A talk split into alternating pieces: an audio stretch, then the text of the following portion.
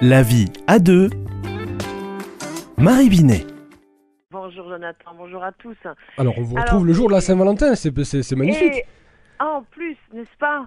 Et alors, cette euh, Saint-Valentin qui est là pour rappeler euh, que euh, être amoureux c'est beau, que euh, eh bien euh, nous sommes parfois appelés à cette euh, à cette vie conjugale.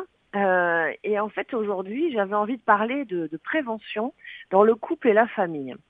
Alors, euh, que devons-nous prévenir?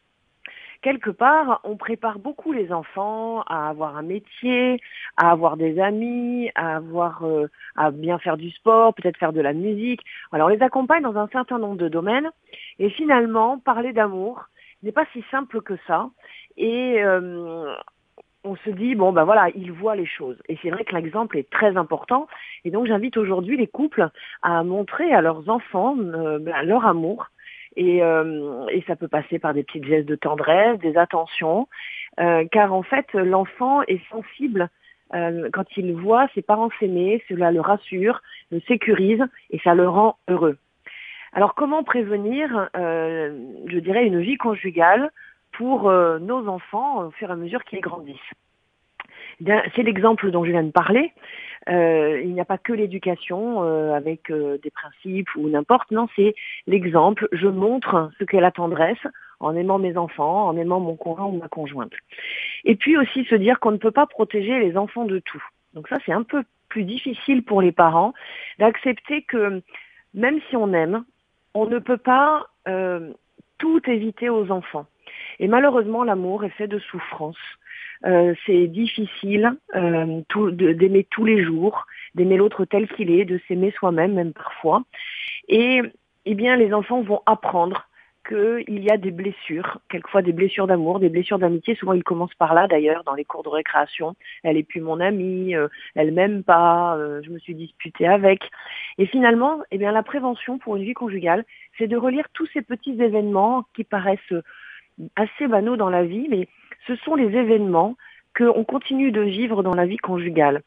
Et donc, on peut apprendre à l'enfant à relire ces événements en disant qu'est-ce qui qu'est-ce s'est passé pour toi, qu'est-ce que tu as ressenti? On peut travailler le pardon, on peut travailler la compréhension, on peut travailler l'empathie, on peut euh, aider l'enfant à réfléchir sur ce qu'il ressent pour nommer les émotions. Et en fait, tout ça, eh bien, c'est une façon de lui montrer que un jour où il sera adulte, amoureux, amoureuse, eh bien, il aura les mêmes choses à vivre et euh, il y aura des épreuves. Euh, ce ne sera pas toujours facile. En tout cas, il est toujours possible de dépasser ces moments euh, qui sont des moments de conflit ou des moments d'incompréhension. Il peut y avoir des erreurs, ils ont des choix à poser, même dans leurs amitiés. Et bien pareil, un jour ils auront le choix d'un amoureux, d'une amoureuse. Et voilà, comment on va accompagner les enfants tout au long de leur découverte de l'amitié et puis euh, à l'adolescence, de leurs premiers émois amoureux, comment on va prévenir cette construction. Et en fait, la meilleure façon de prévenir euh, la construction de l'amour, eh bien, c'est la confiance. Quelle relation de confiance nous avons entre conjoints et quelle relation de confiance nous avons avec chacun de nos enfants. Car c'est cette confiance, et le pape François l'a souvent rappelé euh, dans ses discours, c'est dans cette confiance-là que l'amour se construit et qu'il peut vraiment s'épanouir.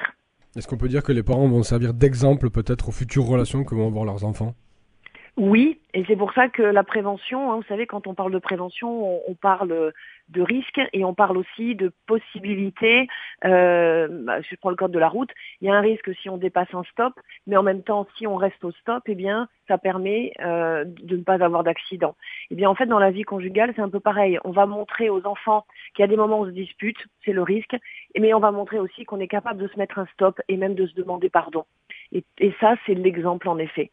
Eh bien, merci beaucoup Marie Binet pour euh, cette chronique en cette euh, Saint-Valentin, en ce 14 euh, février. On vous retrouve... Et oui. je, je voulais fêter une belle fête de Saint-Valentin à tous les couples qui nous écoutent. Eh bien, effectivement, voilà, le message est passé. On vous souhaite tous une très belle fête de Saint-Valentin. Merci beaucoup Marie, on vous retrouve la semaine prochaine. Avec grand plaisir. Bonne journée.